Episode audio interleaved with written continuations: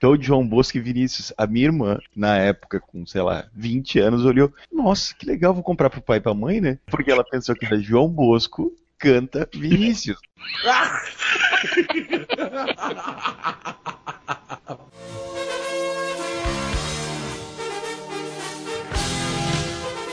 Olá, amigos!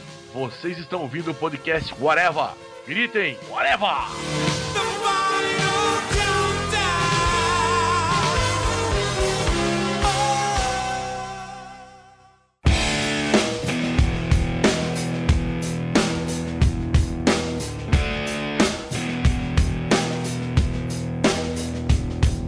Podcast Areva no ar e hoje aqui estou eu, Marcelo Soares, para falarmos sobre o humor na TV brasileira, meio que tentando se reinventar, ser um novo humor, tentando descobrir novas facetas aí, teve, principalmente TV aberta, que principalmente ela que está tentando fazer isso. E aqui para falar sobre isso comigo está o senhor Tiago Moura. Estamos aqui para fazer essa análise antropológica fechando uma trilogia de podcasts sobre humor, tentando entender o humor brasileiro. E o senhor Luiz Carlos Modeste. E eu não sou o Diguinho Coruja. Bom.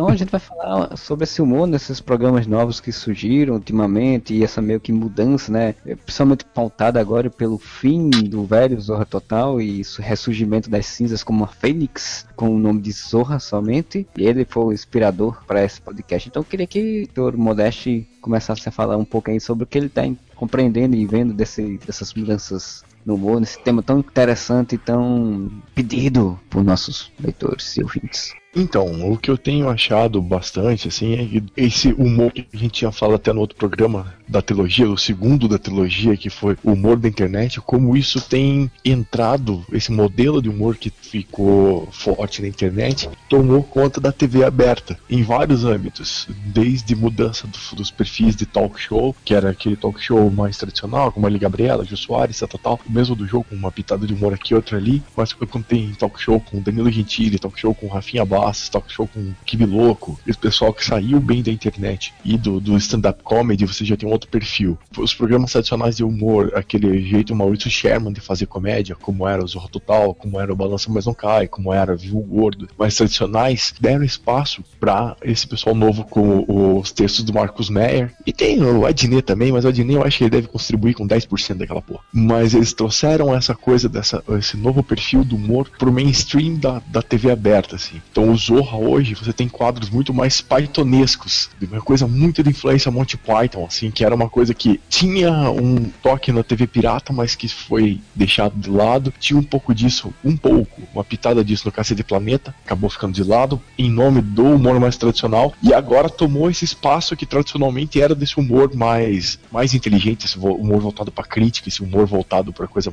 não para fazer gargalhar, não a comédia de scratch, mas a comédia de reflexão. E está tendo agora, assim, no Zorra e, e assim, pode parecer uma coisa pequena, mas para quem estuda televisão, para quem estuda formato de TV, é uma mudança bem radical que a Globo propôs fazendo esse tipo de programa agora, assim. Eu queria dizer que eu me senti extremamente ofendido com escutar Monty Python e Zorra Total na mesma frase. Mas ah, tem a ver, Bora, você sabe que tem a ver. Cara. O problema é o seguinte, a minha visão em relação a essas alterações do Monty Python, no Monty Python, desculpa, Zorra, me parece muito simplesmente pegar a piada de tiozinho e deixar modernosa, com uma roupagem, com uma cara modernosa, com um corte modernoso. Porque as piadas são as mesmas, cara. É, é piada de corno, é piada de português, então, é a mesma porra.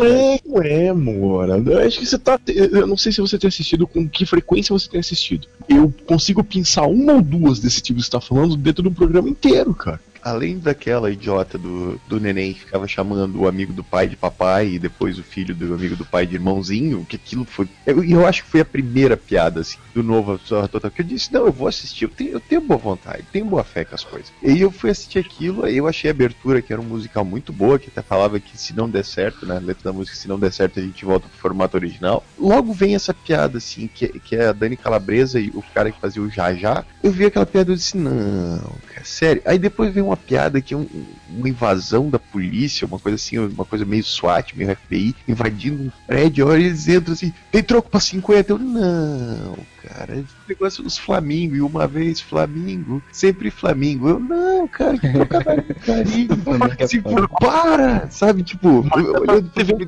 para! Então vou deixar eu dar o, o, meu, o meu dedo de prosa nisso aí. Eu fui reticente, eu não vi os primeiros. Você tá falando que viu o primeiro. Eu fui ver a partir do terceiro. E a partir do terceiro eu não vi nada disso, assim. Essa é uma que eu achei puta, bem sacada foi o seguinte: tá lá uma gostosa amarrada numa árvore e vem um cara com a máscara do Jason e uma serra elétrica. E aí, que vê o, o, o punchline da piada, vê um fiscal do Ibama, cara, falando: O que você tá fazendo com essa serra elétrica? Vai cortar essa árvore, você tá maluco? Sabe? E, ignorando o lance da guria e indo pro, pro lance da quebra do lance, assim, do, em vez de você se preocupar com a pessoa que vai morrer, com o lance do Ibama, entendeu? Achei uma, uma sacada texto tá trabalhado de uma outra forma.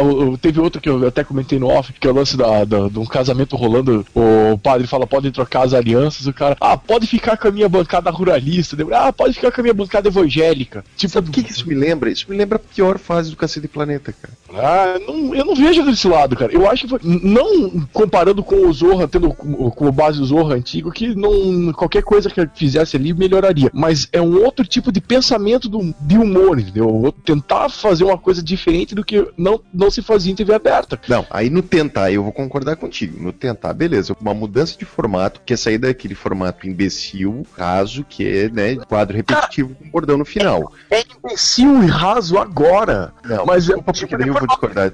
Eu vou discordar de você. Pera, calma, gente. Que baixaria é essa, vocês dois aí agora? Vá, onde já se viu um negócio desse? Que não é necessariamente imbecil e raso esse tipo de formato. Porque se você assistir os programas antigos Vivo Gordo, ou do, ou do Chico Anísio tal, ou o Balanço Mas Não Cai, eles tinham quadros muito engraçados. Tinha alguns que você depois vê e acha bobo, mas tinha muitos, alguns muito engraçados. E você tem um programa na TV no ar até hoje que tem o seu público muito fiel e que você, por mais que tenham quadros que são extremamente bobos, que é o Praça Nossa, tá ligado? Que continua fazendo. O Praça Nossa é bom? Não acho bom, eu não gosto, não é o formato de humor que eu gosto. Mas ele me ofende menos do que o antigo Zorra Total. É, isso é verdade. O Praça Nossa até, é, é, um tempo desse eu tava sem fazer nada porque meu computador deu problema e eu tava acessando internet só pro celular e tal. Aí eu disse, não, vamos deitar pra ver TV, não sei o que, e botei no Praça Nossa. Assim, é aquela coisa que eu, não assistia, eu, você via meio que passatempo ali, a tela tá ligada e os caras vão fazendo uma piada, eu vejo a piada eu não acompanho. Mas o Zorra Total, ele realmente ele tinha uma coisa muito mais agressiva, até nas próprias piadas em si.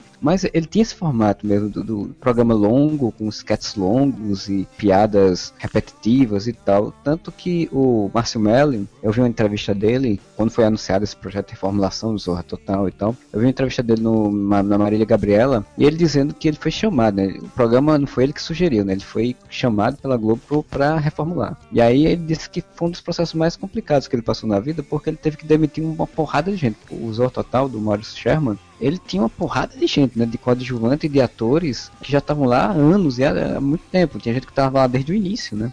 O Márcio Melo disse que ele teve que chegou lá e disse, olha, daqui provavelmente 90% vai embora. Logo no início ele já mandou uns 50% embora, assim. E aí ele foi fazendo um processo de construção, tendo que repensar o formato dentro dessa lógica de, de internet, né, de, de, agilidade. Ele até falou um dado interessante na entrevista, que ele dizendo que o programa ele tinha 40 minutos e no máximo, se não me engano, eram 12 ou era 15 sketches, assim, tipo, né?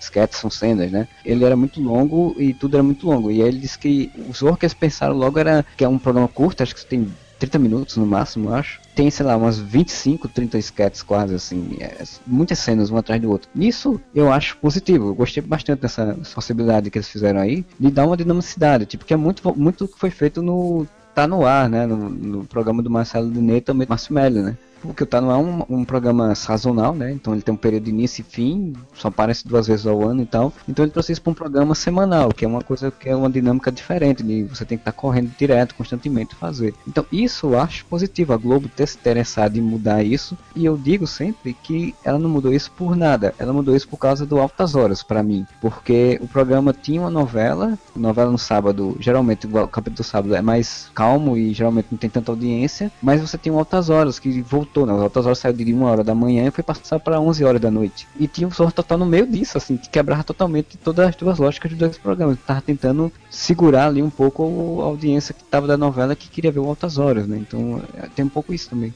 Uma coisa interessante que você pontuou aí, Marcelo, é que provavelmente o Zorro Total é um reflexo do sucesso que o Tá No Ar fez em frente à crítica, né? Com certeza. E aí eu acho que tem a grande diferença. Porque quanto ao timing, eu concordo totalmente. O grande problema, voltando à comparação do- da Praça Nossa com o Zorra Total, ou com o Zorra, né? Agora, quem gosta de sair no sábado é que vai ter que se explicar. O novo Zorra tá chegando. Pra você que também curte ficar em casa sábado à noite. A praça, ela pode ter ainda aqueles quadros antigos, aquela piada antiga, só que ela tem uma, uma vantagem que é do improviso. Os humoristas ali improvisam muito, porque eles estão batendo papo, Carlos Alberto de Nóbrega, né? O Zorra tinha um grande problema, que além das piadas serem ruins, não tinha timing, né? Piada tem que ter timing, você tem que saber a hora de acabar a piada, porque senão ela fica chata. Se você vai estendendo muito, o humor se perde. E você fazer um- o quadro mais curto, você fazer os quadros de um minuto, de um minuto e meio, ao invés de quadros de 10 minutos, como era, sei lá, Lady Kate, fica falando durante 10 minutos, fazendo a mesma É, piada. O, o Zorro Total no final dele, né? Ele já tava, tipo, não tinha mais quadros separados, era um grande quadro junto, né? Tipo, ele fazia um, um cenário único, como um trem, e botar todos os personagens desse metrô ficava só revezando as cenas. Aí você não tem timing. O que eles conseguiram acertar foi o timing, um timing que eles já tinham meio que acertado, que eles já tinham muito acertado no Tá No Ar, que veio da MTV, veio do humor da MTV, do Comédia MTV, sem a menor dúvida. Eu acho que, pra mim, pelo menos, Thiago Moura, o diferencial entre o Tá No Ar e o Zorra Novo é exatamente o ponto que o Marcelo falou sobre o Marcelo Adnet. Eu acho que o Marcelo Adnet faz muita diferença. Porque o Mar Marcos Melren, ele entendeu o timing, mas ele ainda faz a mesma piada de tiozinho. Enquanto o Adnet, ele é mais geração MTV, cara. Então, enquanto o Marcos Melren vai fazer a piada da bancada, não me interrompa. Caralho, tem uma batida ali. Eita porra. Enquanto o Marcos Melren vai fazer a piada do ah, vamos trocar alianças, a bancada evangélica e a bancada ruralista, o Adnet vai fazer piada sobre coisa de cultura pop, cara. E vai pegar mais a, a nossa geração, a geração de 20, 30 anos, do que o Marcos Melren, que vai pegar umas piadas mais tiozinho do pavê, cara. Então, você vê no, no, no Tá No Ar, cara, o- os cortes rápidos, que eu acho genial, muito rápido. Tem quadros do, do Tá No Ar que duram 5 segundos e que são geniais. Que a, a dança do Matrix, por exemplo, foi uma das coisas mais ri Do Matrix, nos últimos anos, cara. E, e é um troço de 7 segundos, sabe? Se tu parar pra pensar, o, o bagulho da dança do Matrix, é uma hora que eles trocam de canal, a partezinha do dança do Matrix deve durar 5, 6, 7 segundos no máximo, e é totalmente uma zoeira com essas coisas de axé que fazem axé com a Liga da Justiça, com o Jaspion. É genial! É a dança do Matrix, é a dança do Matrix. É um Na MTV ele já fazia isso. O, o Adnet era muito sensacional no 15 minutos. Que era aquele programinha super curto dele, que era ele num quarto ali e batendo papo com a galera e improvisando na hora. Quando ele foi pro comédia, cara, porra, as paródias do, do no comédia eram sensacionais. Os quadros do comédia eram muito sensacionais. Depois, eu acho que quando o comédia virou ao vivo, ele foi perdendo um pouco. Mas quando era o quadro gravado, era tudo muito sensacional. E ele conseguiu fazer isso finalmente na Globo. As partes ruins do, Tá No Ar, na minha opinião, é exatamente quando ele fica muito zorra total e que eu tenho certeza que é a mão do Marcus Melry, que é tipo aquele jardim urgente. A primeira vez que eu vi, que é lá do, do cara pedindo redução de maioridade penal, tá totalmente atual o bagulho. A primeira vez que eu vi o quadro, pô, eu falei, pô, genial. Aí começou a ter em todos os programas e virou um quadro fixo do Tá No Ar. Que coisa repetitiva. Mas também não é porque é isso que tava dando retorno também. Esse é o lance. Cara, tem que ver que eles têm, às vezes, a limitação de fazer o que é a linha editorial da parada, cara. Eles vão flutuar, fazer esses quadros menores que vão flutuar em torno desses quadros maiores. Queira ou não, cara, esse jardim urgente é o que todo mundo comentava no outro dia.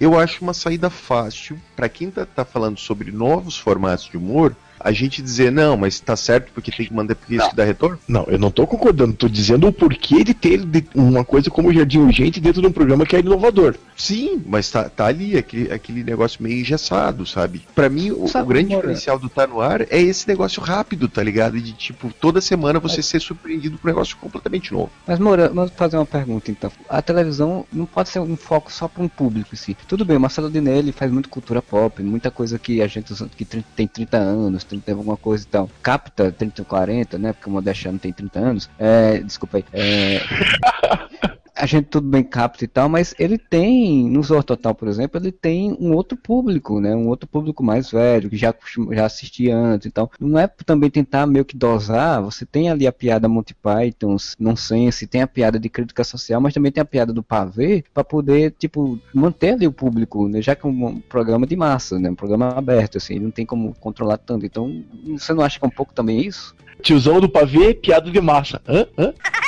Cara, eu concordo contigo, Marcelo, mas eu acho que dentro do foco humor é muito difícil tu conseguir fazer uma coisa ampla. Posso estar falando bobagem, mas eu acho que o entendimento desse público-alvo ele é um pouco dispar demais. Então vamos supor, você tentar criar sketches rápidas com cortes MTV, só que com piada, para um pessoal que não está acostumado a esse tipo de, de edição, você está criando um Frankenstein de formato, que pode dar certo. Enquanto você está fazendo a piada do tiozinho do churrasco, só que você está dando aquele corte MTV, o tiozinho do churrasco vai estranhar o corte, o cara mais novo que está acostumado com aquele tipo de corte vai estranhar a piada. Eu não sei se, se essa montagem é. Eu, eu queria repetir, eu acho muito válida a tentativa, acho muito válida a mudança de formato da experimentação. Eu só me pergunto o quão ela está sendo realmente efetiva sabe? A gente só vai saber vendo se esse formato vai funcionar ou não. Mas ele me parece um, um Frankenstein de formatos, entendeu?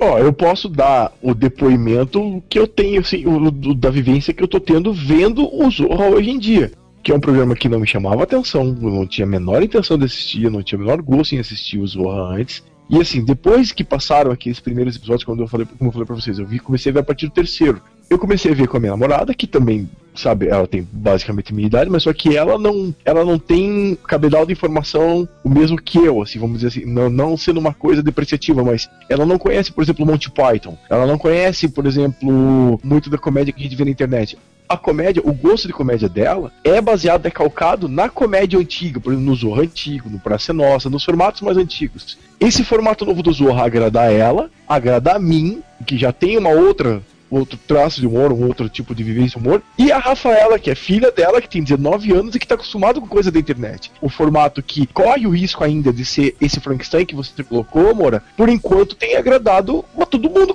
sabe, a vários públicos. E eu acho que a intenção desse formato novo é justamente esse. Uma coisa nova, uma coisa diferente, mas que consiga atingir vários públicos. Porque humor é o quê? Humor é referência. Humor é você fazer referência a alguma coisa e aquilo te gerar riso. E para você conseguir fazer um programa de humor abrange muitos públicos, você tem que conseguir criar referências que todo mundo consiga entender. E isso é muito complexo. Se o meu pai assistir The Big Bang Theory, ele não vai entender, porque ele não vai ter a referência daquilo. Enquanto se eu às vezes assistir um filme do Mazarop, vamos supor, eu não vou achar tão engraçado por não ter aquela referência, entendeu? Ou as comédias da, antigas da Atlântida, sei lá. E eu acho válido a tentativa, só que eu ainda vejo, pelo menos um pouco que eu vi do Zorra Total, me pareceu muito, ok, vamos atualizar, mas as piadas ainda não ainda estão calcadas nas mesmas coisas.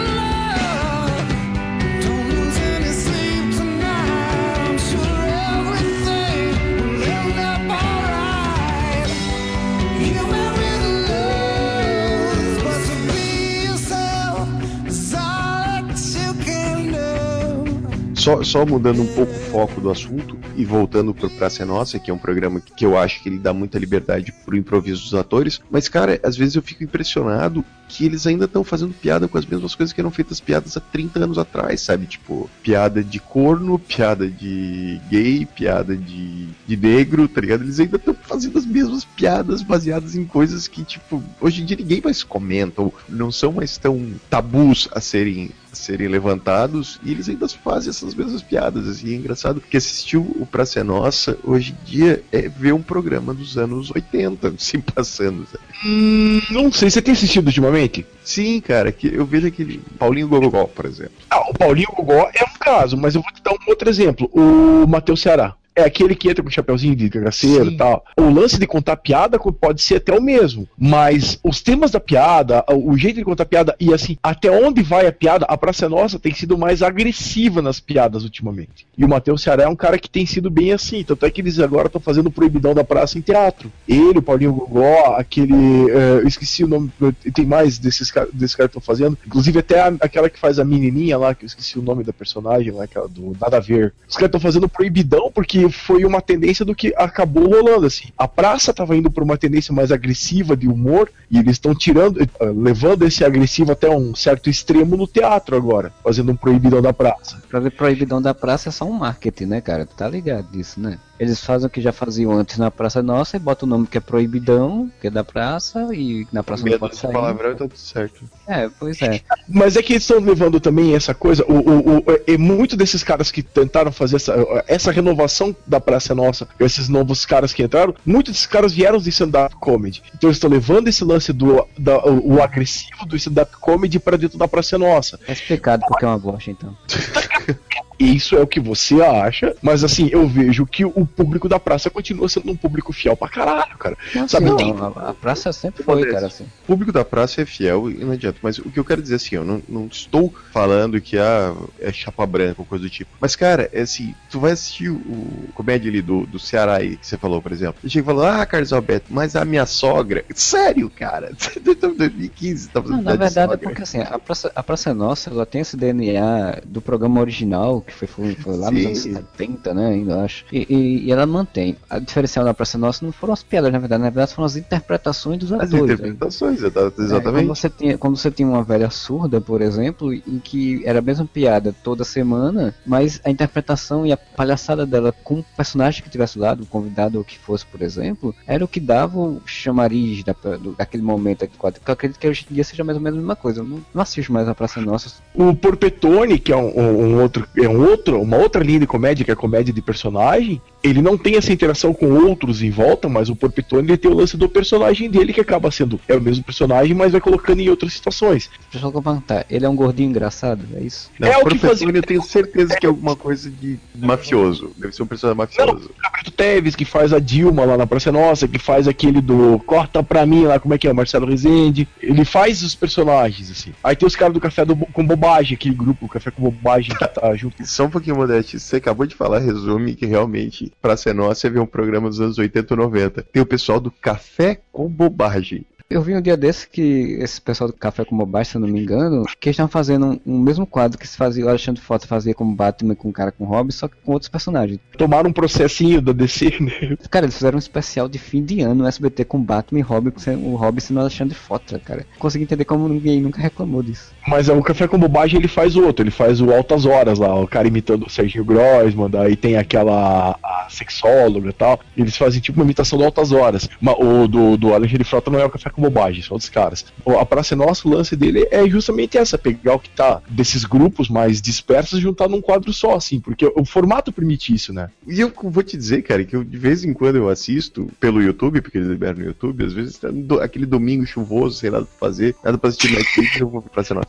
E tem coisas que eu rio pra caralho, sabe? Mas é porque tem coisas que realmente a piada acontece ali e eu penso, cara, sério, que ainda se faz piada com isso. De 1900 de Guaraná de rolha, assim, É, sabe? mas, mas, aí- Sogra. mas aí, aí, aí a gente já, é, infelizmente a gente já entra na, na lógica do programa de humor clássico que ele repete a, eterno. O próprio. Sim, eu não tô nem fazendo uma crítica. É tipo, é extremamente curioso pra mim. Porque assim, o cara tá, tá acostumado com outro tipo de humor, até porque cada vez mais eu venho consumindo humor na televisão, mais na internet ou, ou na TV a cabo, Netflix e tal. E você vê que esse tipo de piada ainda. Sabe, tipo, mas é engraçado que ele parece extremamente antigo. Isso no SBT se, se justifica, né? Porque o SBT é extremamente antigo, né, cara? É, o SBT ainda tá nos anos 90. É repetição, é do, do, do, do ser co- do, do, do, do, do- do confortável. Esse quadro que tu falou do Altas Horas, que ele imita o, o Serginho Groisman, tem a sexóloga e sempre tem o guri que fazia o Mosca das Tiquititas, que eu não sei o nome dele. Vocês notaram, eu sou gay. É, e a piada é que ele é gay, tá ligado? Mas ele faz um cara todo bichinha e fala, ai, porque não sei, eu tenho que contar uma coisa, eu sou gay. E tipo, porque assim, nos anos 90, o fato do personagem ser gay seria uma piada. Em 2015 não é mais, sabe? Tipo, sei lá, já tem protagonista de novela que era gay. 2015 o- a quebra na piada seria se ele não fizesse todo um trejeito gay, né? Exatamente. Se, se tu parar pra pensar que nesse meio tempo, no Zorra Total, teve o personagem do Tom Cavalcante. Olha quantos deméritos eu botei numa frase só. Zorra Total, Tom Cavalcante. Fazia o Pit Bicha, que era exatamente a quebra disso, que era o cara todo cuecão decoro. E eu- a graça era exatamente ele ser homossexual, mas ser todo metido a machão. Dez anos depois, o Zorra Total, o Pra Ser Nossa, ainda tá fazendo o cara todo cheio de afetadinho, dizendo, ah, eu tenho que contar uma coisa, eu sou gay. Cara, sério.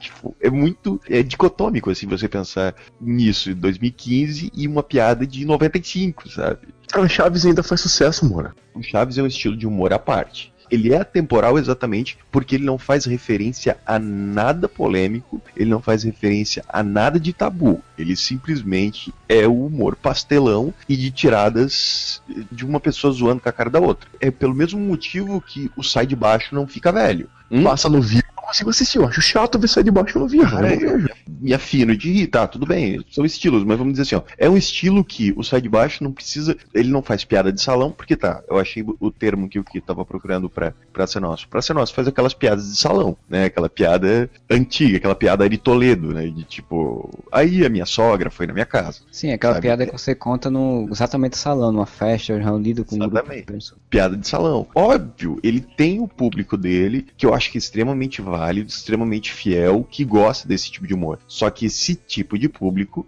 né, esse nicho de público, ele tá ficando cada vez mais raro, ele tá ficando cada vez menor. Você não conseguiria ter, sei lá, vários programas com esse tipo de humor na televisão, como você tinha na década de 80, 70, porque o público procura hoje em dia um humor mais rápido, que é o que a Globo tá tentando fazer com o Zorro Total e fez o Tá No Ar. E como é que você coloca o pânico nesse contexto? Pra mim, o Pânico é um programa que foi muito bom durante um ou dois anos e hoje em dia se mantém sob o talento do Eduardo Stelbit. Cara, pois é, o, o engraçado, o, o Pânico, ele por muito tempo ele se manteve muito colocado no talento do Ceará, que agora já saiu de lá, né? Deixou o Pânico, agora tá no, no Multishow. E, e agora hoje em dia tem um Stablet que até faz exatamente isso que o Mandaste falou, de fazer show no palco, né? Ele pegou um personagem, levou do, do Pânico pro palco, fazendo peças no- né, de teatro pelo país e filma uma peça de teatro e passa no Pânico. É uma, uma loucura isso. Mas é, o Pânico fez uma coisa muito curiosa esse ano, porque o Pânico também, eu vi até uma matéria um dia desse, tempo desse falando, que ele tá tentando se reinventar, até pela questão de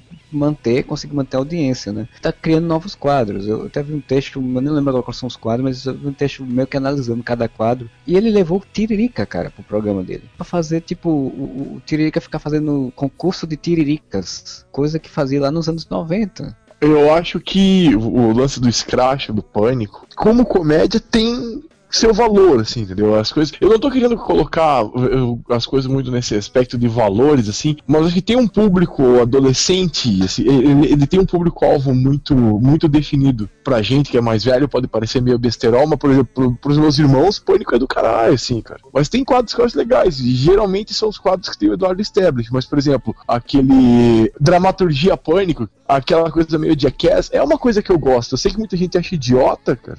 Totalmente idiota, jackass mesmo. Mas eu gosto, sabe? Pra mim eu acho legal. Apesar de ser uma coisa em cima da desgraça dos outros, mas, porra. Eu pessoalmente não vejo graça nenhuma. Então, nesse negócio deles ficar se mutilando pra fazer humor. O Pânico, ele era a princípio um programa que ironizava esse tipo de programa, tá ligado? De auditório. E ele se tornou aquilo que ele ironizava, tá ligado? Mas é que a fórmula do pânico é.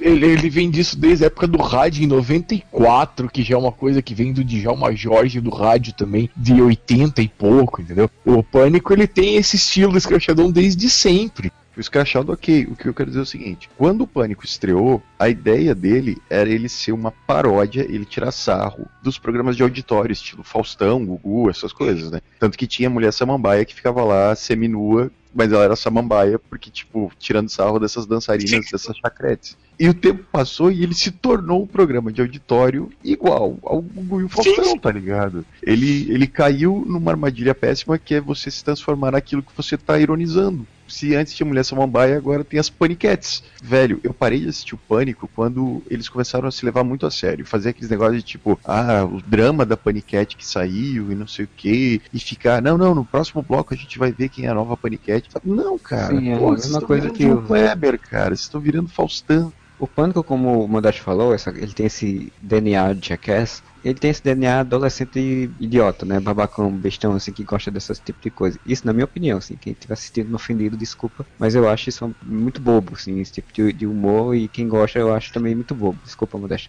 É, Ah, eu virei o alvo, né? Mas tudo bem, isso não me, não, não me afeta. As costas aguentam a porrada, vai fundo. Deve rolar uma porrada maneira aí. os caras têm, sei lá, os- já uns 10 anos de televisão, tu- tem uns que tem lá uns 40 anos de idade, não sei o quê, e eles ficam batendo essa tecla do, do humor, tirar sarro com o outro, do humor de, de escrachar o outro. Tipo, há 10 anos, tipo, não se recicla, cara. Foram fazer uma reciclagem e trouxeram tiririca, usando tiririca pra tirar onda com tiririca, cara, sabe? Tipo, uma coisa que tem muita graça. Aí, tipo, o Establish faz o, o Poderoso Castiga, que é bem legal, que é uma crítica interessante um estereótipo de um personagem. Aí o cara começa a fazer programas no teatro, e aí começa a filmar o programa no teatro e, e passar na televisão o programa no teatro, sabe? Eles começam a não ter muito mais criatividade pra se reinventar. Pelo menos é o que eu acho.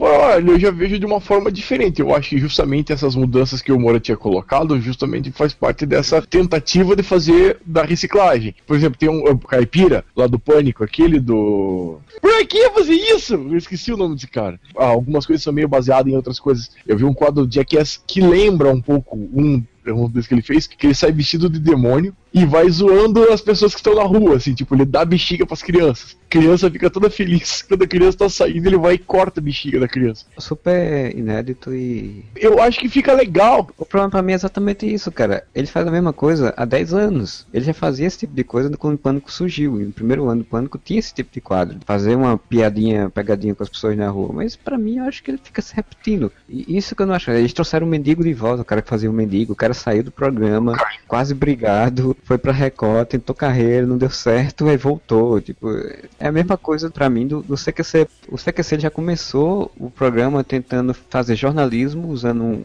um pouco de humor pra tentar dar essa, essa diferencial, né? E hoje em dia já virou tudo. Já é um programa de humor que tenta fazer jornalismo e ao mesmo tempo não consegue mais ter o fôlego pra fazer as duas coisas. O humor é uma coisa que ele passa com o tempo. Assim, com o tempo ele às vezes muito se desgasta. Se você não conseguir se renovar, ele se desgasta muito fácil. O Pânico também. O Pânico era sensacional no começo, na minha opinião. E o CQC idem. Só que o humor, ele depende de uma coisa que é muito importante, que é ele te surpreender. Tu só vai rir de um negócio se você não fizer, a não ser que você seja o Chaves, que você sabe que vai acabar, mas ainda assim engraçado, como é que vai acabar? Você só vai rir normalmente se a piada te surpreender. Se acontecer uma coisa que tu não estava esperando que acontecesse. E quando um programa de humor ele fica no ar durante muito tempo, ou eles criam uma forma de se renovar, criar novas formas de te surpreender e te arrancar risada, ou ele vai cair no pastiche, velho, e vai ficar só se repetindo e repetindo a mesma piada. Então aconteceu isso com o CQC também. O CQC começou surpreendendo por pegar o jornalismo e fazer um, um jornal de humor. Então você tinha quadros como aquele que o Rafinha Bastos ia nas prefeituras e, e batia de frente com, com as pessoas de uma forma engraçada, mas era um troço forte assim ou tinha os mais bobos, mas que eram legais, como o Danilo Gentili fazendo o repórter inexperiente, que ia entrevistar o pessoal e se atrapalhava e tal.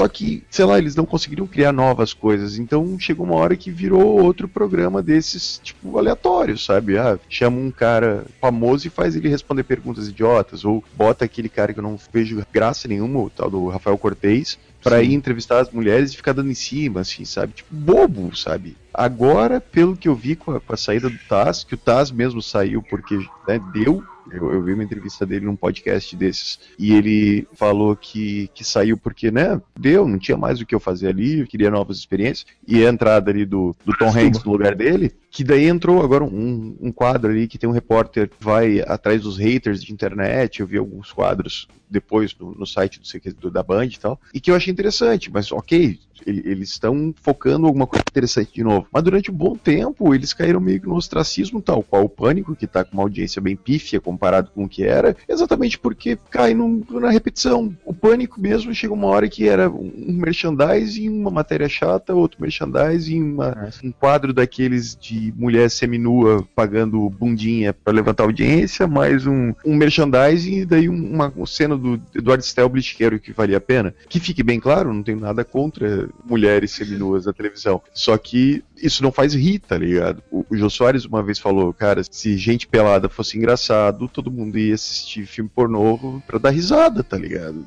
Quem ali do Pânico realmente é humorista, sabe? Tipo, O, Cé- o Carioca. e o Carioca, Não, o cara. Carioca. Na verdade, o Carioca realmente ele e o Ser eram as duas peças né, do, do Sim. programa em termos de humor. E hoje em dia o Eduardo Stablish. Carioca ele é genial em termos de fazer personagem, né? Faz fazer imitação. Fazendo o Jacan, cara, do, do Masterchef. Não, eu vi ele fazendo o Boechat, eu vi ele fazendo o. O Boris.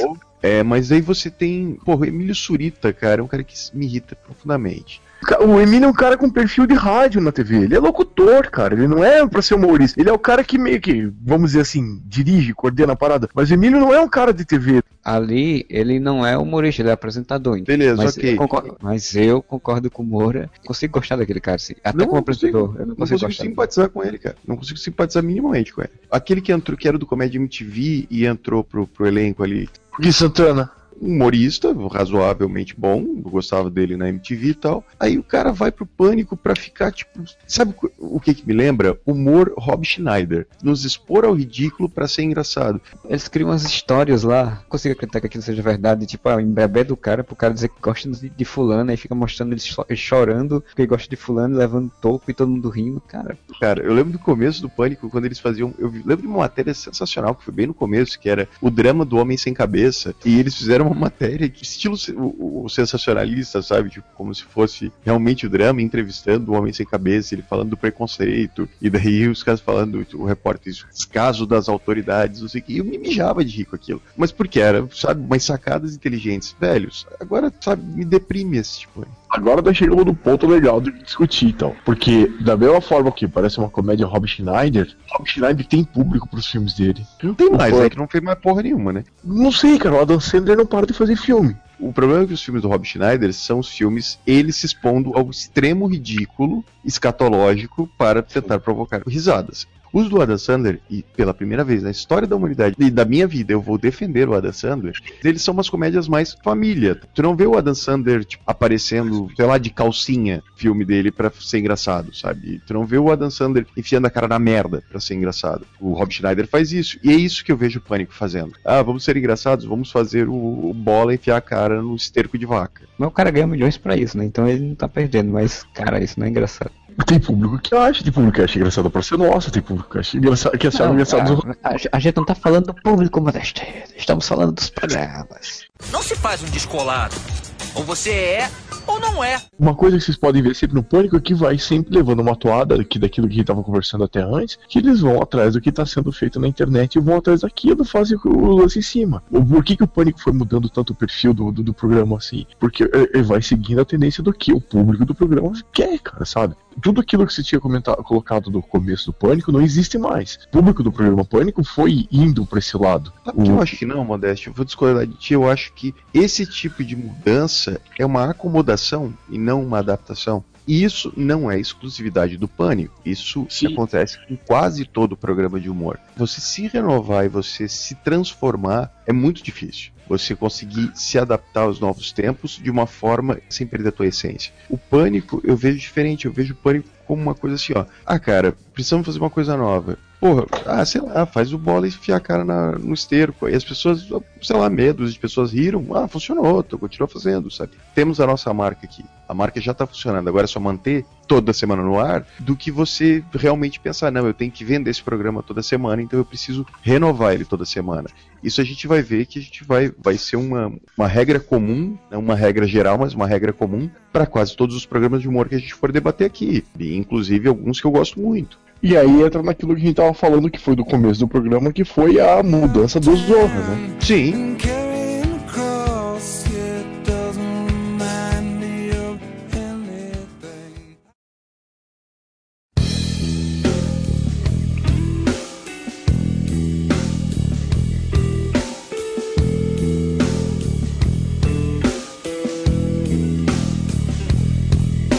Por que, que o Tom Cavalcante hoje em dia não é mais o mesmo Tom Cavalcante do Sai de Baixo? Não é mais o mesmo Tom Cavalcante da escolinha do professor Raimundo? Porque o cara perdeu o timing, cara. Aquele show do Tom que ele tinha na Record era vergonhoso. A única coisa que prestava é o Tiririca, porque o Tiririca é o Tiririca e pronto. Joel!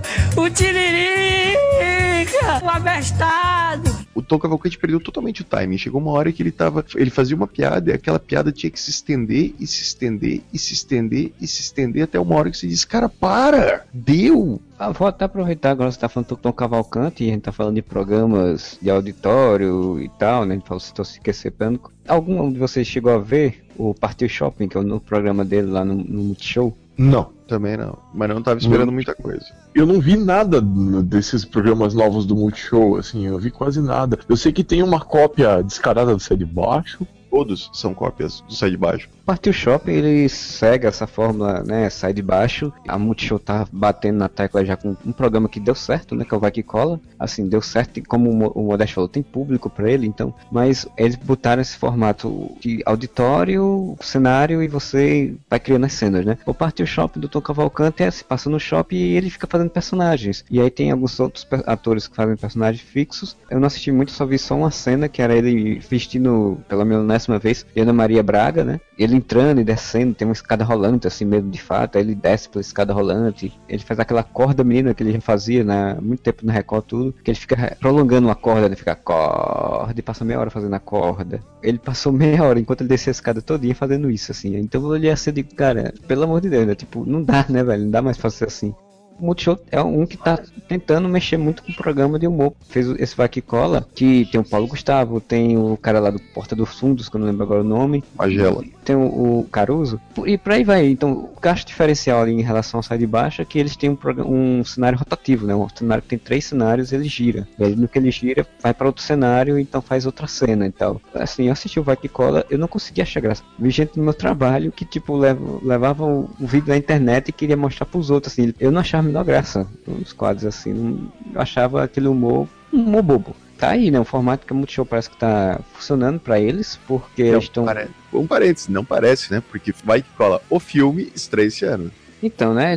Já temos dois anos, acho que é do programa. O personagem do, do Magela conseguiu, vai ter um programa próprio agora lá, também no Multishow. Eles contrataram Tom Cavalcante, contrataram o Ceará, também que era do Pânico, e contrataram o Luiz Fernando Guimarães para fazer programa também. Cara, você falou de um programa, mas não é um. O primeiro foi o Vai Que Cola, nesse formato de plateia. De- depois do Vai Que Cola, cara, eles fizeram Trair e Coçar é Só Começar, que é a adaptação da peça e do filme, que é com a Cacau Protásio no papel principal. E o Luiz Fernando Guimarães, você falou que é, acho que é. Força na é, peruca. Força na peruca. Força na peruca que o, o Luiz Fernando faz o papel de uma mulher, uma dona de um salão de beleza, que é o mesmo esquema, plateia. Eu não, não vou opinar sobre nem o, o Trair e Coçar, nem o Força na peruca, porque eu não assisti nenhum dos dois. Sobre o Vai Que Cola, cara, o Vai Que Cola, ele, a frase que a gente vai mais usar aqui: boa ideia, péssima execução. O Vai Que Cola, eu consigo dar algumas risadas com alguns atores específicos devido à capacidade de interpretação deles e improviso e não ao texto, que é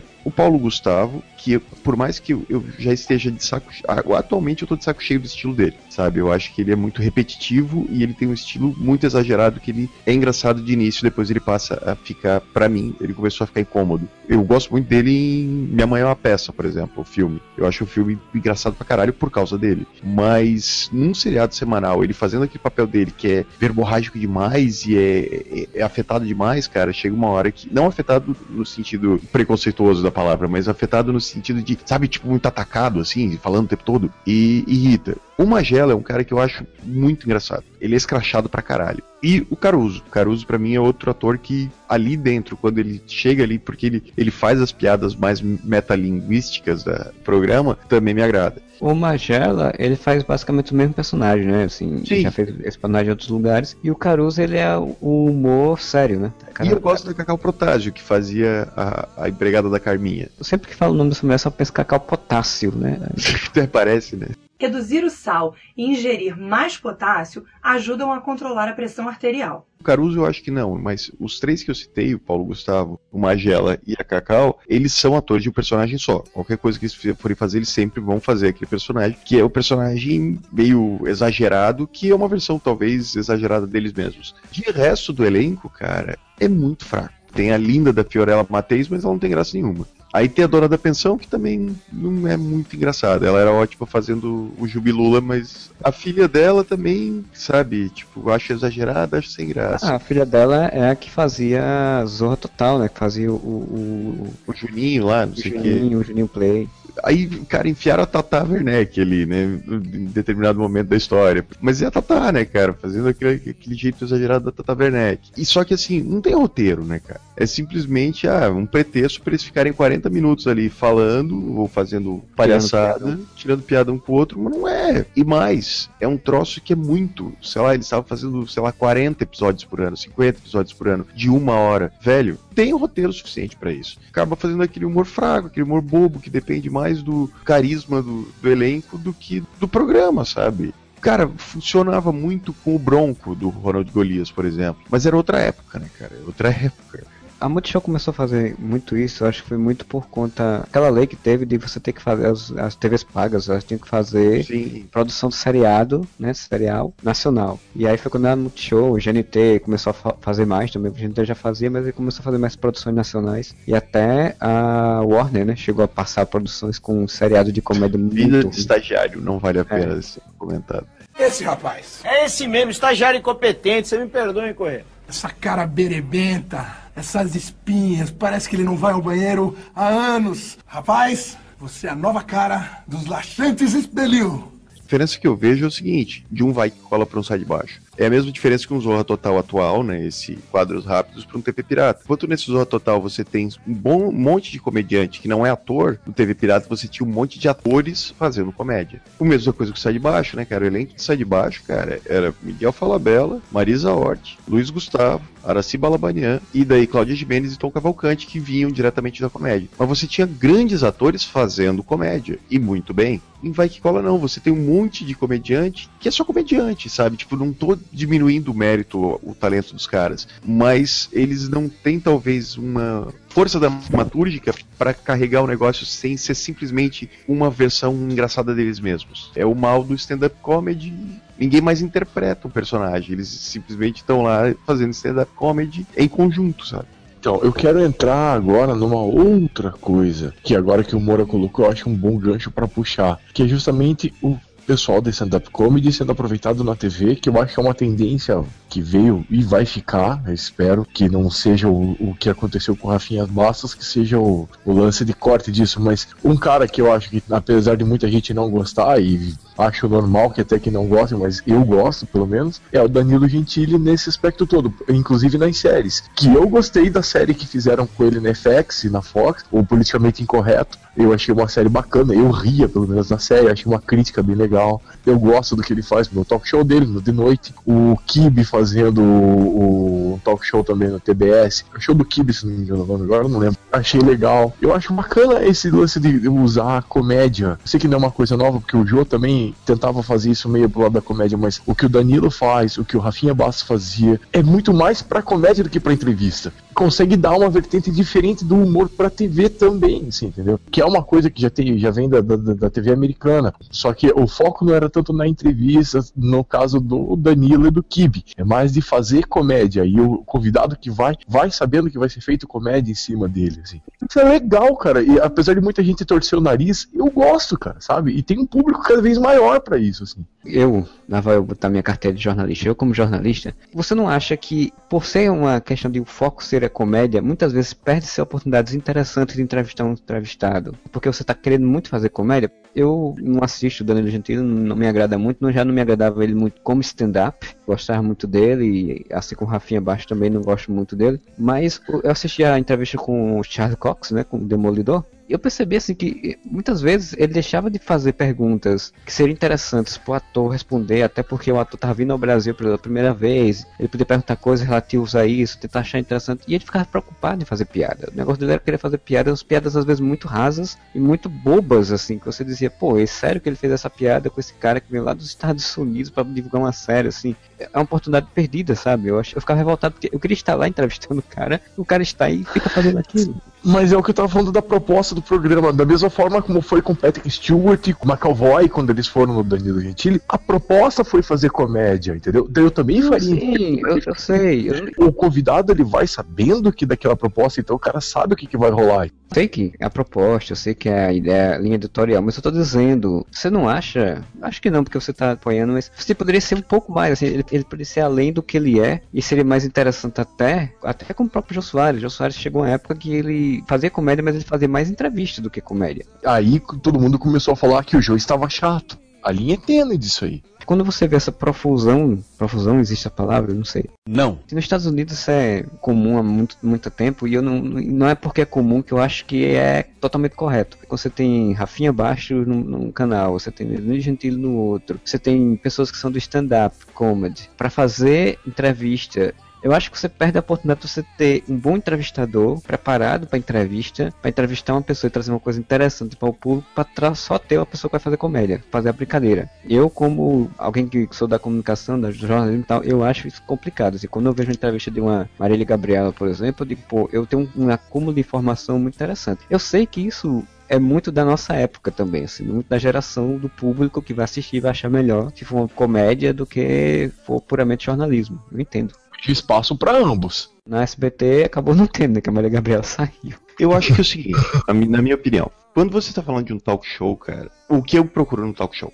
De humor, principalmente. Que existe esse equilíbrio, tá ligado? Que você consiga tirar uma piada, fazer com que a entrevista fique engraçada, porém não ser simplesmente um show de piadinhas do Danilo Gentili. E é isso que eu vejo no programa do Danilo, tá ligado? É só é, um show de piadas do Danilo Gentili.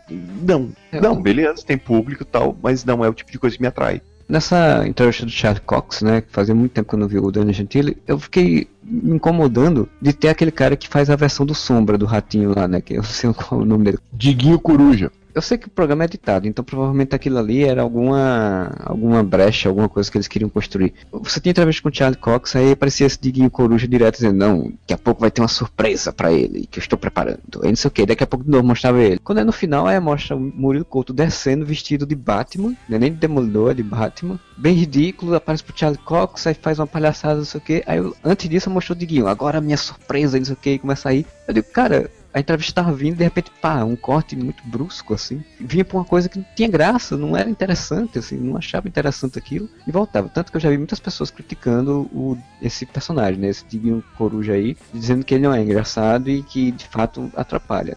Eles estão tentando, já faz algum tempo, desde o jogo, emular um David Letterman, emular um Jay Leno, emular um Jimmy Fallon. Só que, cara, pesa a mão, sabe? Tipo, primeiro, na boa, o Danilo Gentili não tem o talento de um Jimmy Fallon. Fica complicado, sabe? Esse tipo de piadinha, assim, fica tão besta, sabe? Eu vejo o, o programa, por exemplo, da, da Ellen DeGeneres, e, cara, ela consegue deixar qualquer entrevista extremamente engraçada, extremamente divertida e relevante ao mesmo tempo. Bieber e a entrevista foi interessante, cara. E fazendo brincadeira, fazendo piada, fazendo pegadinha, zoando pra caramba e tal, mas ao mesmo tempo sendo extremamente interessante. Aqui, cara, ou você faz um. O talk show fica meio chato, porque o jogo ficou meio chato depois de algum tempo, isso é indiscutível, ou você simplesmente faz um programa raso, que é o caso do Danilo, tá ligado? O do Kibe eu não posso opinar ainda, mas eu acho que não deve ser muito diferente. Eu acho o Kibe mais competente do que o, do que o Danilo, mas não posso opinar. Mas daí eu me pergunto, será que não tem um humorista brasileiro ou um cara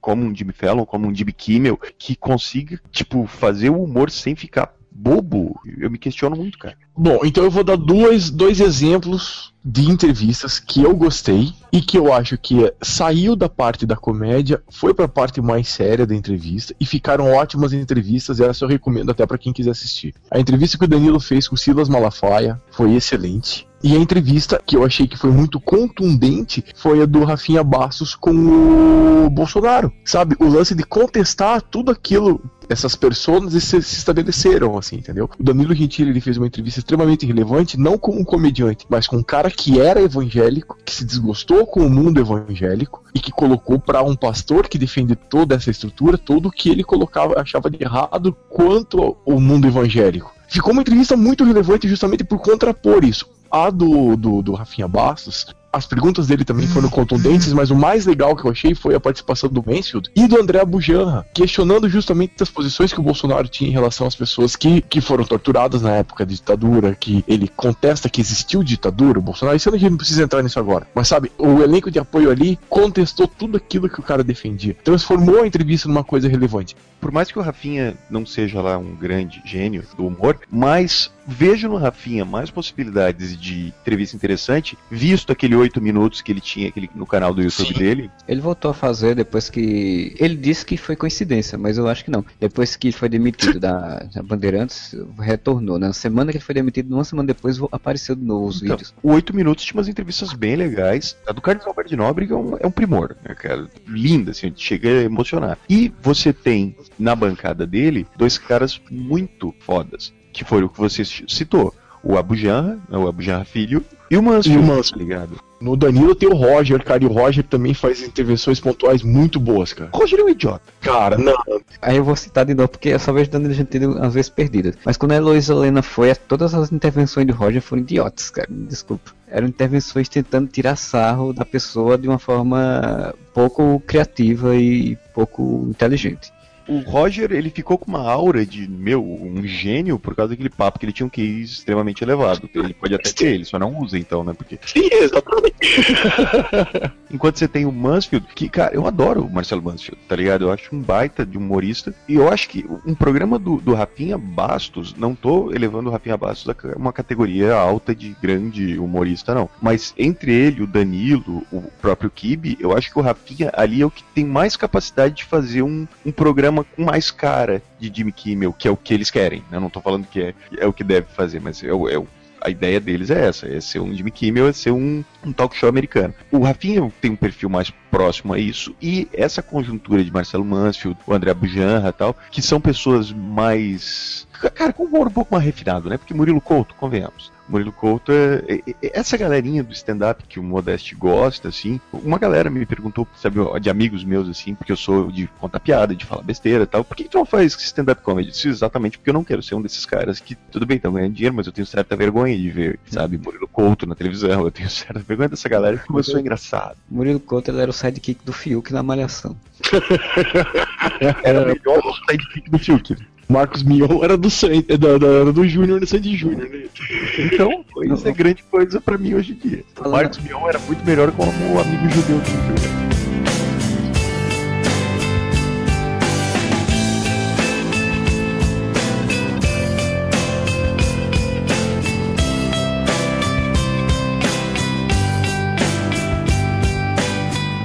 Falando aí dos apoios, né?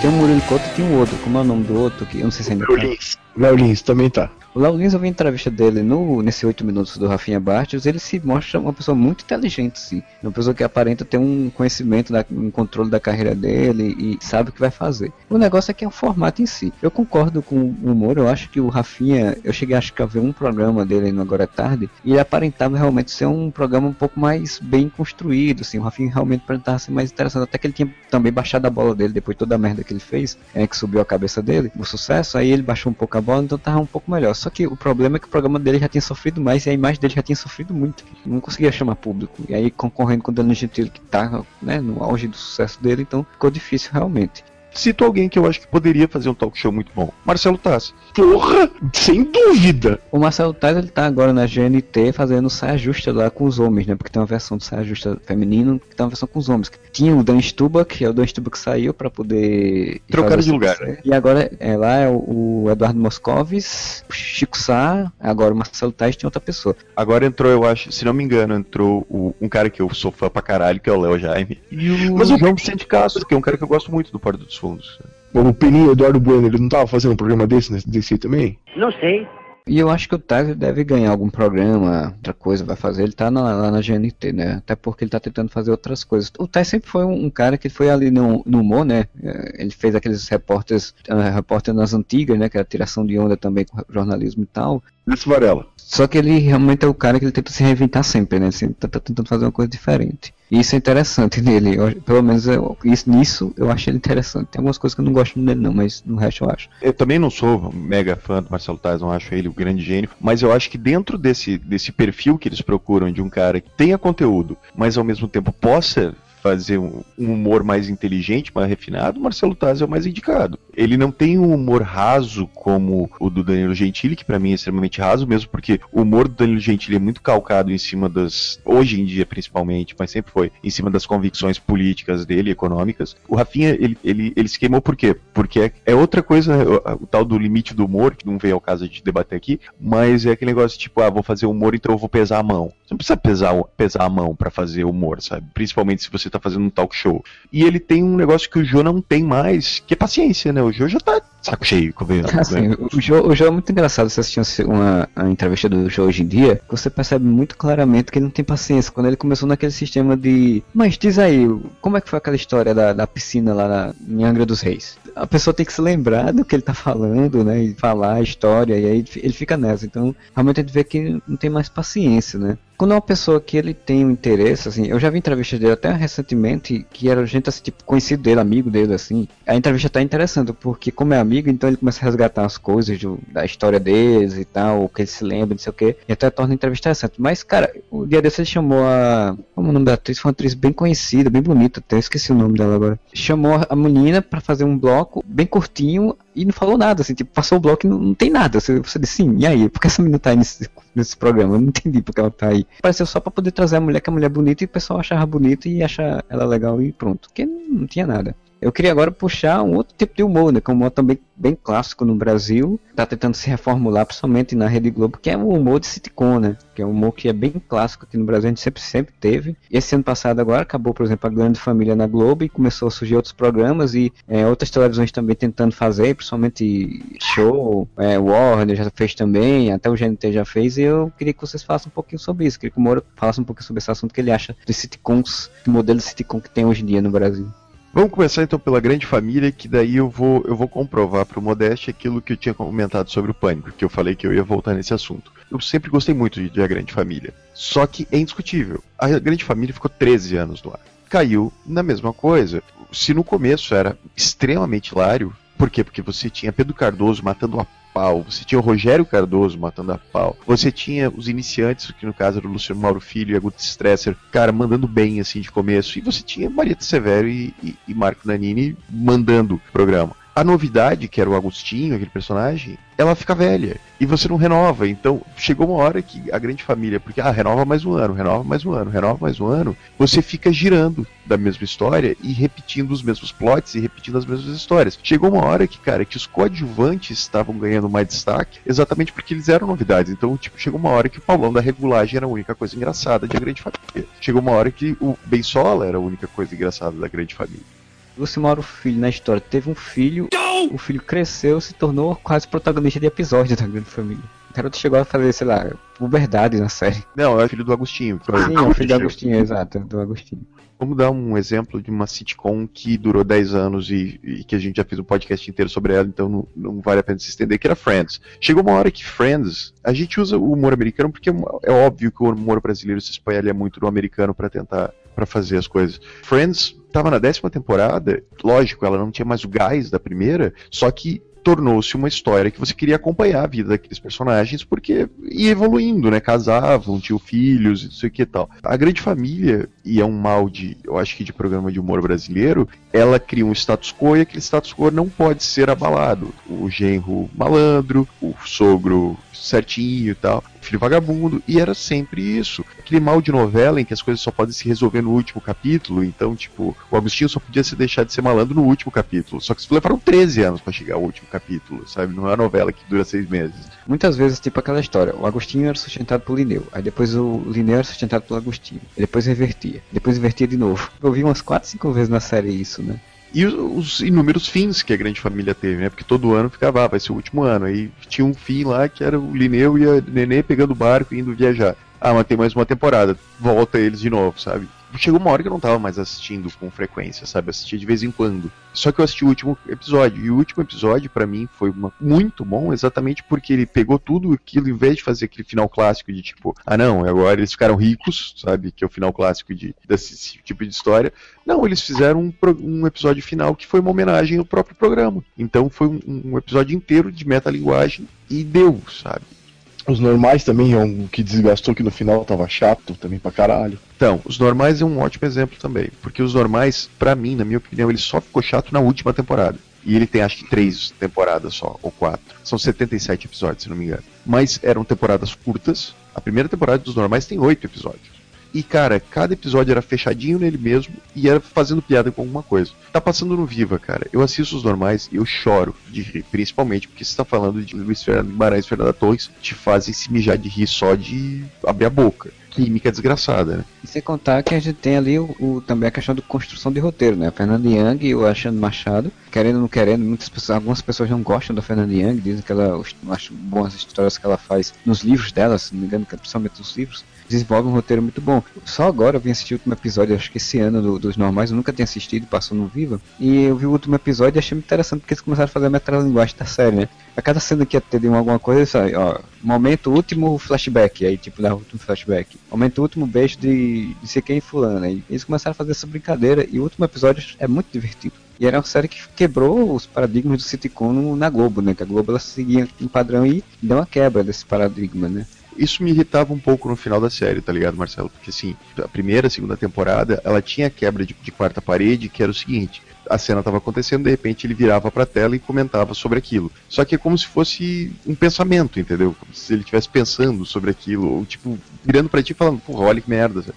Chegou uma hora que isso virou o, mote, então eles, eles já se referiam ao programa como um programa, sabe? Tipo, eu acho que esse tipo de saída acaba ficando chata. Quando não é, é o intuito, não é um sai de baixo, sabe? Em que eles estavam ali fazendo uma grande brincadeira e você entendia que aquilo era uma brincadeira. Ali não, toda vez que, pra mim que eles viraram e falavam, ah, então vamos resolver isso no próximo bloco. Porra, quebra, tá ligado? Pra mim, o, a piada, parece que força a piada. Concordo contigo, Modeste, ficou muito ruim quando o Celton Mello e a Graziella Moreto entraram como elenco fixo junto com o Luiz Fernando e a, e a Fernanda Torres. Exatamente porque, tipo, ok, as piadas já tinham sido feitas, deu, sabe? Tipo, ficou repetitivo, ficou maçante, mas o início, cara, as duas primeiras temporadas, e eles não tinham a menor papada língua pra falar sobre nada, sabe? Tipo, cara, você não vê mais isso na, na TV, sabe? Eles falando de, de sexo, de escatologia, de, de coisas cotidianas e normais, de uma forma totalmente aberta, sem o menor pudor, assim, sabe? Sem ficar fazendo chapa branca. Não, cara,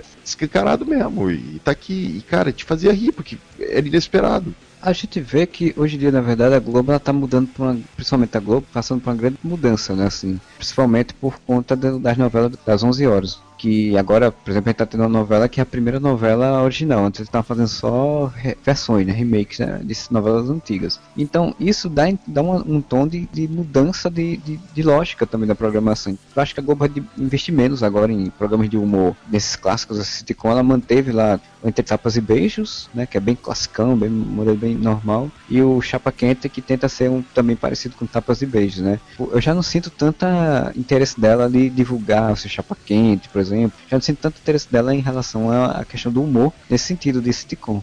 Depois dos normais virou meio que uma febre, né? O, o objetivo da Globo era emplacar um novo os normais. Então teve os Raspones, teve Minha Nada Mole Vida, teve Separação, todos da Fernanda Young e do Alexandre Machado, o Adiarista, teve Sob Nova Direção, teve uma série de seriadinhos assim com esse tipo de humor tem a mesma cara do Tapas e Beijos, e eu acho que o Tapas e Beijos foi o único que realmente emplacou e ficou mais tempo no ar, assim. O Tapas e Beijos tá o que? Há quatro anos já. E realmente eu não vejo mais esse, esse interesse tão grande em criar programas de humor nesse formato. Ah, teve aquele A Segunda Dama também, com a Elisa PRC, que durou uma temporada e acabou. Tiveram tentativas, assim, mas todas bem, bem esparsas depois de algum tempo. Ah, Agora vai ter um outro que vai estrear no domingo no lugar do Superstar, né? Que vai durar três episódios. Ano passado eles fizeram Divertix, que era no domingo também, que era um programa, né, de tipo de cenário aberto assim, com público, essa velha história também, que eles tentavam fazer como se fosse gravando no tempo real, assim, né, vou cortar isso, o que era horrível, assim, o programa era muito Era uma ruim. vergonha. Não vingou, né? E agora eles vão fazer esse outro programa que é. que eu não sei de, de onde eles estão tirando essa ideia, né? Porque eu não vi nada parecido assim. Não sei se lá fora tem algum programa parecido, que é quadros, grupos de comediantes se degladiando por sua atenção, né? Você votar, como o Superstar faz, você votar e escolher o quem tá funcionando, quem não tá funcionando, interagir e tal. Pra comédia eu não sei se vai funcionar, mas vamos ver. Não, né? não vai funcionar. O nome do programa é Tomara que Caia. Já Começa por aí. Isso é a piada pronta. Tomara que caia a audiência, porque essa porra não vai dar certo. Não vai. O que eles estão tentando fazer, é, que eu achei curioso quando eu vi essa propaganda, eles estão tentando fazer o formato do Superstar que eles devem ganhar um dinheiro bom com a questão do aplicativo lá, porque as pessoas realmente baixam e tal, e tentar usar isso para outros modelos, né? Então, primeiro que eles estão testando é o humor, para ver se algum programa de humor funciona. Eles vão testar isso com a novela. Vamos fazer os testes direto do- do- das votações para ver quem vai morrer nesse episódio, quem não vai morrer no próximo. Tem uns seriados na TV fechada, mas eles são muito pouco valer se falar, né? Assim, eu não lembro nenhum seriado que se destaque. Eu, eu comentei antes e gostei do Politicamente Incorreto, que passou na FX. Tem o Porta também, né? O Porta tá na Fox também. Quadros da internet, né? É, o Porta é só reciclagem. Eu sei que eles fizeram o tal do Vida Estagiário, que o Moro falou. Teve um programa também, acho que foi no Multishow, que era de um cara que via um fantasma, que eu agora não lembro. Ah, o... Não, não é no Multishow, é no Viva, primeira produção de dramaturgia do Viva, que é Meu Amigo Encosto, que é com Tatalo, do, do da Cá. Como diria o Chaves, nem me sobe nem me desce. O GDT ele faz dramédias, né? Ele faz programas de drama com comédia, né? Não é bem focado de fato, assim. Os outros canais de TV aberta também acho que ninguém produz, né? Seriados. Nem, A Band nem- tentou uma vez, cara. Isso, isso até tem que comentar. Faz muito tempo já. Isso deve ter sido ali na virada do anos 2000. Mas a Band tentou, não sei se vocês vão lembrar disso, fazer versões nacionais. Married with Children, Guerra dos Pintos e Quem é o Chefe, provavelmente era o nome. E tinha do, do Anjo, né? Do cara que era do Anjo, que também era uma versão de uma série americana, que eu não lembro agora o nome nem nenhuma, nenhuma das duas. Cara, vergonhoso. vergo- Eu só queria lembrar disso porque eu, na época, eu já era muito fã de Married with Children, que passava como um amor de família da própria Band. E, cara, que vergonha daquilo. Eu só queria comentar isso. Mas de resto, cara, o programa de humor, de sitcom de humor nos outros canais não tem, cara. Tipo, a Record tentou fazer uma família trapo ano passado, assim, mas foi. Provavelmente falhou miseravelmente em audiência, porque nem cogitaram continuar, fizeram um especial só. Eu acho que a própria Record deve ter feito, se não me engano, ela fez uns três ou quatro especiais de humor tentando emplacar um seriado e nada vingou, então, né? Nem vale a pena ser comentado. A Rede TV também tentou e também afundou, né? Mas a Rede TV eu não sei nem porque tá aberta até hoje. né? O que que passa na Rede TV, sério? Mega Senha. tá passando Mega Senha o dia inteiro? Porque não é possível, cara. Perpol, Mega Senha, essas coisas. Ah, a RedeTV fez o, o Saturday Night Live com Rafinha Bastos. Nossa. O Saturday Night Live passa no domingo. Começa mal aí.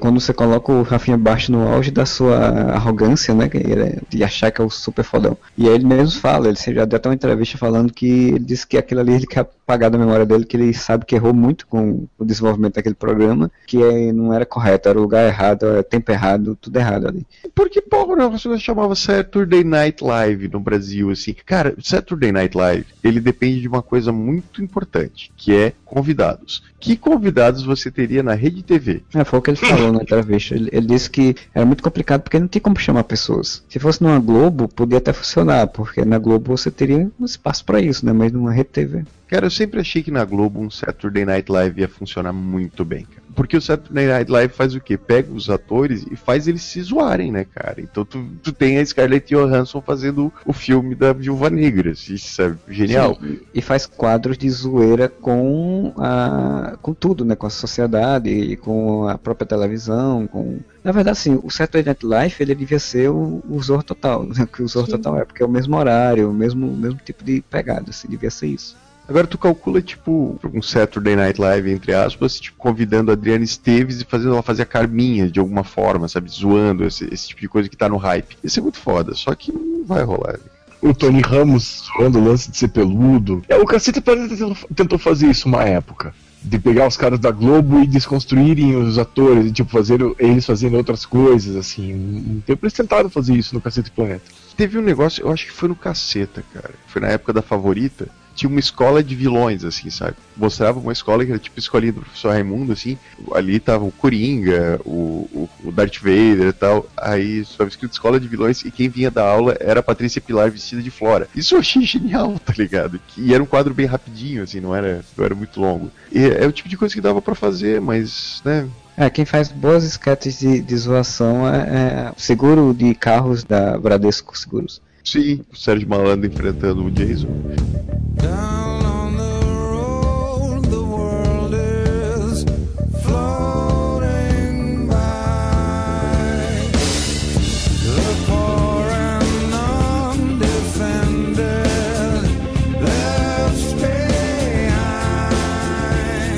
puxando aí, então, já que a gente está falando desse novo formato de humor, um troço que está uma tendência muito grande também é achar que os humoristas são atores, né? Porra, eu adoro a Tata Werneck, cara. Eu sou muito fã da Tata Werneck. Só que eu sou fã da Tata Werneck humorista, cara. Botaram ela na novela lá que ela fazia Valdirene. Eu gostava muito só das cenas dela, tanto que eu entrava no site da Globo.com e olhava só as cenas dela, eu não, eu não via a novela inteira. E eram muito boas, mas cara, ela destoava absurdamente da novela. Sabe, ela parece, sabe o Deadpool na Marvel, que ele sabe que ele é um personagem de quadrinhos, ou a Arlequina na DC, que ela sabe que é uma personagem de quadrinhos, então ela, ela destoa do, do resto do universo. É a tatada de uma novela, cara. Dá a impressão que ela sabe que ela tá na novela, sabe? E que ela tá zoando a bagaça, sabe? E isso tá acontecendo agora nessa I Love Paraisópolis que eu assisti pela primeira vez um, um episódio completo agora, né? Um capítulo completo agora na, na segunda ou na terça-feira, porque eu peguei férias da, da faculdade. E, cara, as cenas da, da Tatá dá a impressão que, tipo, ok, para a novela, um quadro da Tatá volta a novela, sabe? Ela é sensacional, mas ela não é uma atriz para novela. Bota essa mulher para fazer um, um, programa de humor, sabe?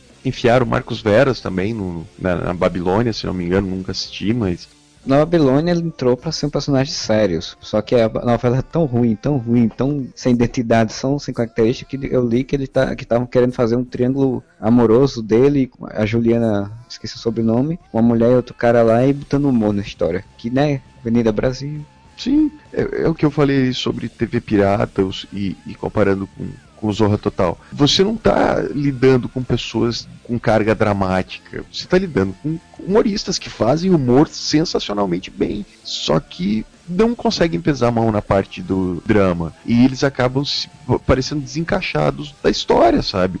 E isso é uma tendência não só em novela, né, na televisão, mas no cinema, né? Então você tem todo ano saindo trocentos comédias da, da Globo Filmes extremamente rasas porque os personagens eles são uma sessão de sketches. E na novela acontece a mesma coisa, uma sessão de sketch de um humorista. A onipresença do Fábio Porchat tá nisso também, né? A onipresença do Fábio Porchat, do Leandro Hassum, ah, do Fábio Pochá é curioso. Ele fez o filme, né? O Entre Abelhas. É para ser um personagem sério, né? Um personagem mais contido. Ele até se esforça muito e consegue até ser bem contido dentro do que ele é normalmente. Só que você percebe que é aquela história. Você fez um filme para botar um cara de renome que você só vai achar interessante o personagem porque você sabe que o Fábio Pochá é um cara que ele é overrated, né? Ele é super exagerado. Se fosse qualquer outro ator bom, assim, para ser ator mesmo, porque a história chama, necessita de uma profundidade, provavelmente não teria público, porque o público não teria esse reconhecimento de que o ator é super exagerado. Fábio Pochá ele tem esse problema. Você, você vai assistir as coisas dele porque você sabe já como ele é. Você não vai assistir as coisas dele porque a coisa, a coisa que ele faz é boa ou, ou a história é interessante. Então, traçando um paralelo, Fábio Pochá seria o Jim Carrey brasileiro sem tanta qualidade, mas é. É, e, e daí isso reflete muito nos filmes, né, cara? Então você tem todos esses humoristas que eu acho que fazem muito bem humor, mas eles não conseguem. Eu não gosto de falar assim porque parece que você está diminuindo o trabalho ou o talento das pessoas, dessas pessoas. Não, não cola, cara, a credibilidade de um roteiro, sabe? quando você está fazendo só humor, você está fazendo um programa de humor, você consegue criar esse tipo de, de situação vou voltar a Friends, que eu comentei ali então. É, por que, que Friends durou 10 temporadas? Porque eram atores que faziam comédia, por acaso. Eles não eram, eles não pegaram ali, tipo, seis comediantes caras de stand-up e botaram para conviver. O, próprio Seinfeld, né, que você tinha o Seinfeld, que era um cara de stand-up, mas os outros três atores. Essa tendência de pegar o pessoal que tá fazendo stand-up e dizer, não, agora você é ator, tá criando essa, essa dificuldade minha, pelo menos, de assistir um filme ou um seriado, programa de humor que não seja disquete, porque disquete funciona, mas que não seja disquete, que dependa de roteiro, que dependa de uma linha de roteiro, e isso fluir, sabe? Não parecer simplesmente uma disputa de quem é mais engraçado, quem, quem improvisa melhor, quem, quem faz uma versão mais exagerada de si mesmo. Porque toda essa galera que a gente citou, cara, do Adnet ao Rassum, a Dani Calabresa, a Tata Werneck, ao Fábio Porchat, Paulo Gustavo, eles são ótimos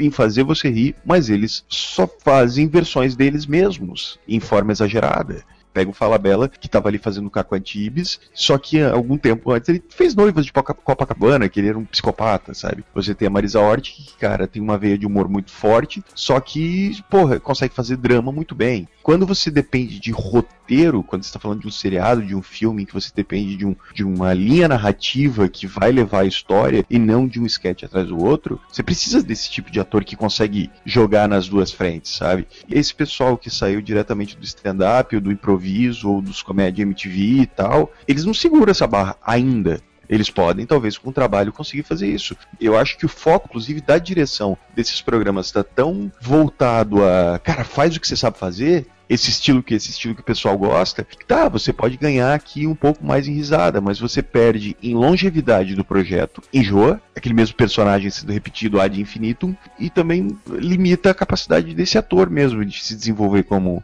como ator e da obra se desenvolver em, em termos narrativos. Tá citando aí essa história da Tata Werneck, eu acho curioso que eu tenha visto uma matéria, um texto, falando de que, como ela faz ela mesma, né, faz esse, esse personagem, ela fala muito rápido, né? Ela fala tudo embolado, assim, tudo enrolado. E o texto falando que ela tinha que procurar um fonoaudiólogo, assim, porque quando você faz humor, tudo bem. Quando você faz humor, você pode falar uma coisa muito rápida porque ele vira piada, né? Piada você fala rápido e tá, Mas quando você tá fazendo uma história em cenas normais, onde você não tá fazendo o humor que tem na novela, principalmente os Paraisópolis, tem algumas sequências que ela tá contracenando com a Bruna Marquezine, né? Tem algumas cenas que eram realmente cenas, elas ficaram perdidas nos Estados Unidos, sem dinheiro, sem nada. Então, tipo, eram cenas um pouco mais dramáticas. E ela não conseguia desse tom porque ela falava muito rápido, ela falava enrolado e falava para dentro, não sei o que e tal.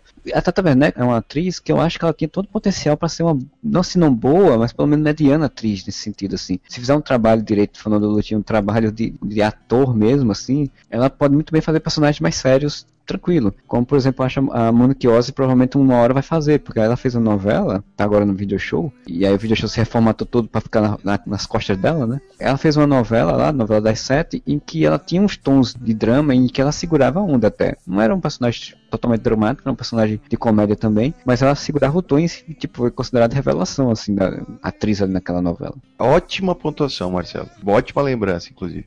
Sobre a fonoaudiologia da Tatá, eu não acho que ela precisa de um fonoaudiólogo, ela precisa de um diretor, sabe? Tipo, porque assim, eu tenho certeza, cara, que a ordem da direção é dizer assim, ó, Tatá, vai, faz. E o que, que a Tata sempre fez? Aquele humor verborrágico e, e, rápido, sabe? Ela fala rápido. Isso é engraçado quando você vê ela no comédia fazendo, ou em alguns momentos específicos, sabe?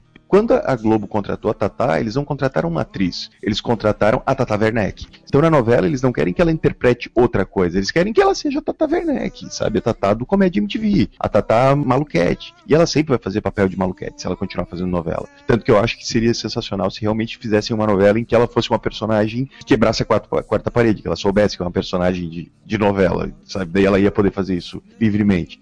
O único episódio que eu vi, agora ela tá, ela tá contracenando com o Eduardo Zeck. Na cena, o Eduardo Zeck, eu não sei qual é o personagem dele, não sei nem por que eles contracenam juntos, mas ele é meio poético, pelo que eu percebi, sabe? Ele fica citando Fernando Pessoa, não sei o que. Ele tá todo desesperado, ele dentro, eles estão conversando, ele deita no colo dela e ela, ele fala assim: dorme, dorme, que o sonho, blá blá blá blá. Desculpa a minha ignorância, não sei qual é, qual é o texto exato cita, né, um trecho bonito ali, fala Fernando Pessoa. Aí ela pega, passando a mão no cabelo dele fala: Te dei o mar, te dei o sol para ganhar teu coração, você é a raio de saudade, meteoro da paixão. Gustavo Lima. Dá pra ver que ela inventou aquilo na hora, sabe? E foi engraçado pra caralho. Pra levar uma história, sabe, que vai durar meses e meses e meses e que não vai ser uma sucessão de piadas, não dá pra você fazer só isso. Pra Tatá falta um diretor. Falta alguém dizer assim, ó, não, Tatá, agora diminui, fala mais devagar. A Monique Ozzy que tu citou, cara, eu acho um ótimo outro exemplo dentro dessa, entre aspas, nova geração de, de humoristas, ou do pessoal que saiu diretamente do humor, foi pra dramaturgia mesmo,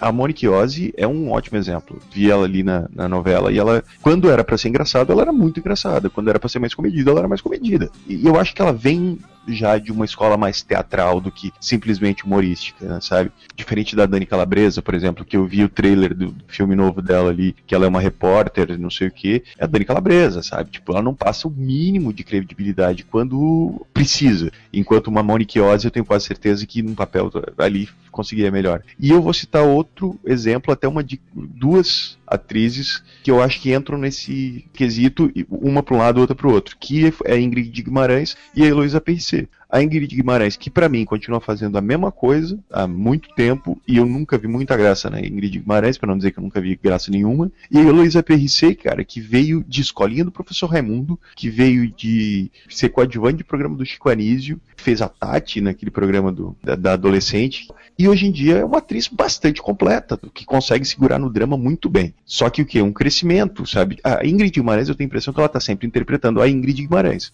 E a Heloísa PRC não, eu tenho a impressão que cada vez vez que ela vai interpretar um personagem diferente, ela está interpretando outra pessoa. Não é mais a Heloísa Guimarães. Eu acho que é isso que distingue, né, de um ator que consegue interpretar e um comediante que sabe fazer comédia. O ator, quando ele está interpretando o personagem dele, ele desaparece, ele não é mais aquela pessoa. Você não olha para Marisa Hort fazendo um papel dramático e diz, ah, é a Marisa Hort. A Marisa Hort fazendo a Magda, ela é a Magda. Ela não é mais a Marisa Hort. Leusa, eu tô lendo um livro que me encheu de paz. Fala aí, que livro é esse, dona Mar? A Bíblia? Não, isso não é Bíblia não, minha filha. Isso é o catálogo de telefone. Então, eu me tornei uma mulher catáloga, apostóloga, romana. Então, indo para os finais deste programa, queria que vocês falassem um pouquinho aí sobre, primeiro, qual vocês acham que é a tendência que vai seguir, se vai seguir essa tendência aí de misturar, de botar o mundo em tudo que é canto sem menor critério, se vai mudar, o que vocês gostariam de ver na televisão, principalmente aberta, que é o que mais tem público, digamos assim, TV de massa, coisas que não são feitas que seriam interessantes. Eu daria mais espaço até para as ideias novas que estão vindo da internet. O problema de fazer isso é que você traz também muita coisa ruim que está sendo feita na internet também, assim. A internet não tem o filtro que a TV tem. Então tem muita coisa muito de nicho, tem muita coisa muito de, de, de humor mais nicho mesmo assim, mas tem coisas que são interessantes que eu gostaria de ver mais na internet. Infelizmente, uma coisa que eu gostava e muita gente não gosta, não tem como voltar mais pro tempo de politicamente correto, que é o Hermes e Renato. Mesmo o Hermes e Renato no final já não era tanto Hermes e Renato, mas depois do, do, do, falecimento do Fausto não vai,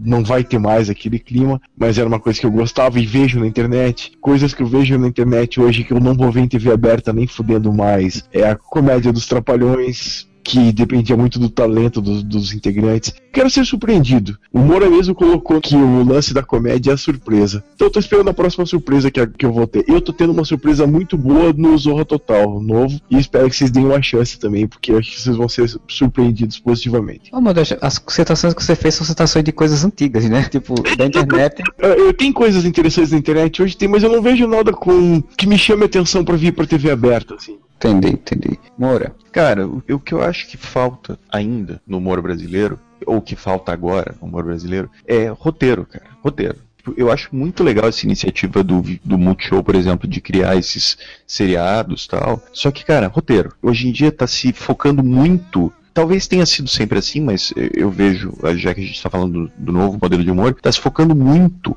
no carisma do, do humorista e pouco no roteiro em si da piada. Parece muito pífio, tudo parece muito superficial, muito raso. A partir do momento em que se investir em roteiro no Brasil, em, formação de roteirista, de estrutura de texto, de estrutura de história, eu acho que o humor tem muito a ganhar, não só na televisão, como no cinema, como na TV a cabo, como em seriado, como em programa de sketch de humor. Só que roteiro, cara. Roteiro, conseguir distinguir também quando você precisa de um humorista e de quando você precisa de um ator fazendo humor. É, essa linha não está sendo. Não é que tá, não está sendo respeitada, mas ela está sendo feita de uma forma muito aleatória. Se você precisa de um humorista faça drama, cara, prepare ele para isso. Você precisa de que um ator de drama vá fazer humor, prepare ele para isso, ou que ele se prepare para isso. Me dá a impressão que está sendo feito nas coxas. Então, hoje em dia eu consigo citar um programa de humor que, que realmente gosto de verdade, que é o Tá no Ar. De resto, eu acho que tudo ainda precisa evoluir muito para que realmente o humor, sabe, fique bom